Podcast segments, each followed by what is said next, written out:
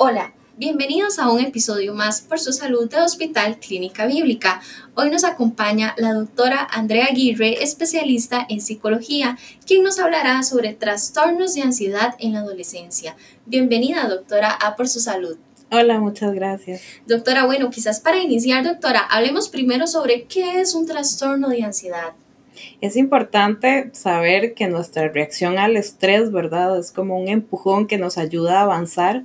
Lo que pasa es que cuando ocurre muchas veces, ¿verdad? Es como si que se activara un timbre, entonces se prepara para la emergencia, entonces el cuerpo reacciona en el sistema nervioso y se da una segregación de sustancias que nos hace prepararnos para salir corriendo, ¿verdad? Entonces, cuando una persona sufre ansiedad es que como que tuviera latente ese timbre, ¿verdad? Entonces, en cualquier momento, en lo que menos espera, se le activan estos síntomas aunque el estímulo o lo que haya alrededor no sea de emergencia real. Entonces ahí es donde ocurre la ansiedad, cuando se da esta activación a nivel cerebral, porque muchas personas dicen, pero es cierto, o la persona lo inventa o está en su mente, ¿no? O sea, orgánicamente la persona está sufriendo eh, estos síntomas. Claro, doctora, entonces, ¿cómo determino o qué síntomas presenta el adolescente para saber si de efectivamente está sufriendo de una ansiedad? Porque muchas veces, pero lo ligamos mucho con la comida, ¿verdad? Que si estoy comiendo mucho es porque tengo ansiedad. Entonces, no solo puede ser que se manifieste esa forma, sino pueden ser múltiples factores o formas que también determinen que pueda que la persona tenga ansiedad. Sí, me parece muy importante por eso que los papás, ¿verdad?, estén atentos de los chicos y que hayan esos espacios de comunicación para saber cuál es el perfil de mi hijo, ¿verdad? Y saber cuando hay cosas que están cambiando o que no pueden estar tan bien. En el caso de los chicos, a veces presentan síntomas como que dicen, oh, tengo náuseas o me siento mal cuando están por preparar un, un examen o cuando están por presentar algún proyecto, ¿verdad? Entonces ellos lo asocian así y, y que da manifestaciones a nivel estomacal o se asocia que, tienen problemas para respirar o algunos chicos dicen como que sienten un pelillo en la garganta, ¿verdad? O algo así, y un aumento de la frecuencia cardíaca. Entonces, en ese tipo de, de, síntomas así como orgánicos, ¿verdad? A veces se le da mucha sudoración en las manos, también es otro como de, de los síntomas que presenta y es como ese temor a perder el control o esa sensación que los chicos quieren como salir corriendo, ¿verdad? Y, y no saben por qué o a dónde y, y la descompensación o la preocupación de lo que sienten hace que se aumente o que tarde más tiempo en, volver al equilibrio y si los papás no saben, también entran como en este estado, ¿verdad? De, de angustia y entonces se, se nos una Cadena. Exactamente. Claro. Doctora, entonces, ¿qué está causando el aumento de adolescentes con ansiedad severa? Porque actualmente es algo que se está presentando mucho en los jóvenes. Me parece que hay varias situaciones, ¿verdad? La situación actual del país y el mundo puede ser un factor que exacerba o que hace que, se presente este tipo de situación. Hay chicos que pasan muy conectados, pero de manera virtual, juegos de videos violentos, donde no son una hora ni dos, sino que son ocho o diez horas, ¿verdad? Sin, sin control. Entonces, esto genera, pues, eh, tipo de, de ansiedad, donde los chicos se, se ponen aún peor o incluso el que les den horarios o les limiten el uso de tecnología es otro factor para ellos de estrés, ¿verdad? Porque muchas veces es como una extremidad más y si se les limita el uso de la tecnología no saben qué hacer. Entonces entran como en estados de, de pánico, en estados de angustia donde se les dispara por, por esta situación y hay casos en los que pues más a nivel biológico o hereditario pueden ser factores que, que influyen pero que sí, sí son determinantes a la hora de, de diagnosticar si realmente es un ataque de pánico, si hay algún tipo de fobia o si es una ansiedad generalizada. Doctora, entonces podemos decir que la tecnología sí influye.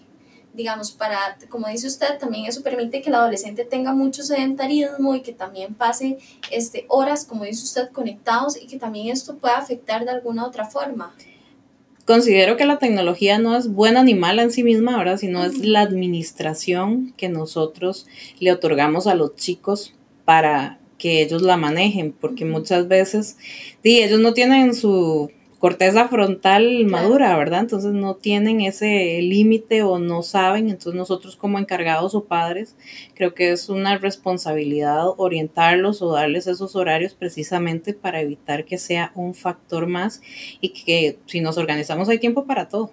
Entonces me parece importante diferenciarlo o hacer esos espacios para todas las actividades. Claro. Doctora, ¿podemos tratar la ansiedad? ¿Esto se puede controlar?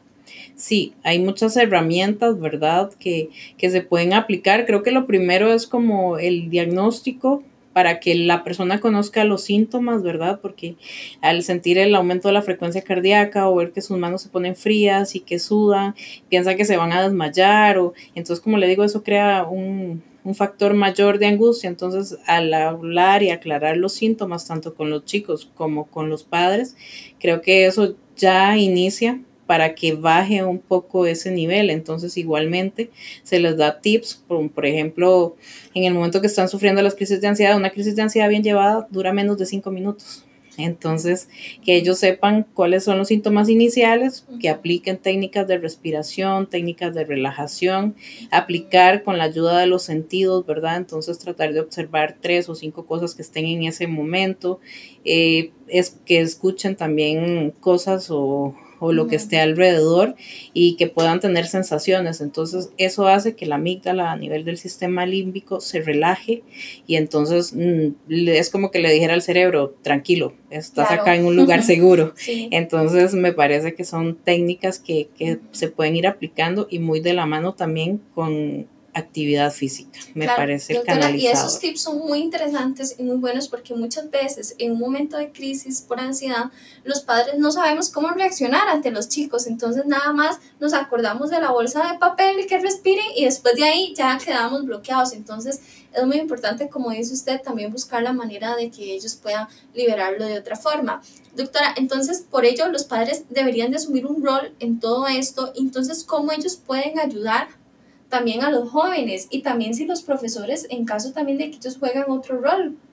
Me parece que es importante, ¿verdad?, ver cuáles son las redes de apoyo inmediatas y exactamente ponerse de acuerdo para que si ocurre una crisis de ansiedad, tal vez al inicio sea un poco más complejo de manejar para el joven.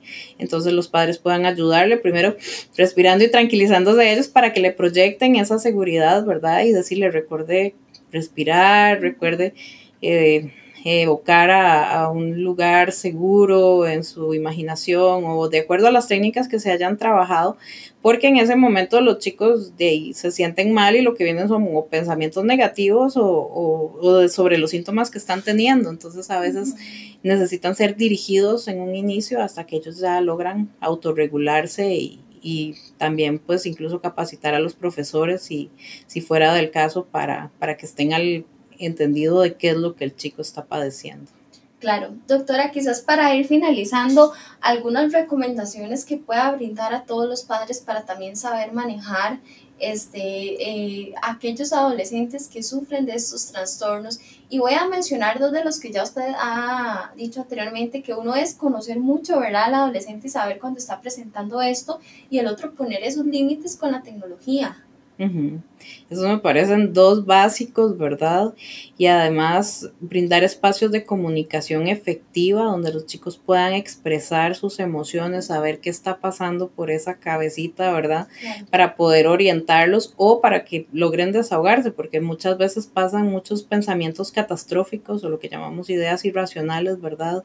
Respecto a situaciones donde quizás las han tenido en su cabeza y les han dado vuelta y entonces sobredimensionan y tal vez eso les desfavorece en lo que es la ansiedad. Entonces, al comunicarlo, tal vez se le da como un panorama o se le ayuda a que busque soluciones respecto a tales situaciones y que muchas veces exceso de futuro es ansiedad, ¿verdad? Entonces, a veces ellos, y si pasa tal cosa, y si pasa, y entonces se angustian sobre situaciones o hechos que ni siquiera están sucediendo. Entonces, como padres se les puede ir orientando y igualmente a nivel profesional para, para darles la guía necesaria. Doctora, ahora que eso usted decía de futuras también ansiedades, también la exigencia podría, digamos, una exigencia muy extremista por parte de los padres, eso también les podría generar ansiedad a los adolescentes.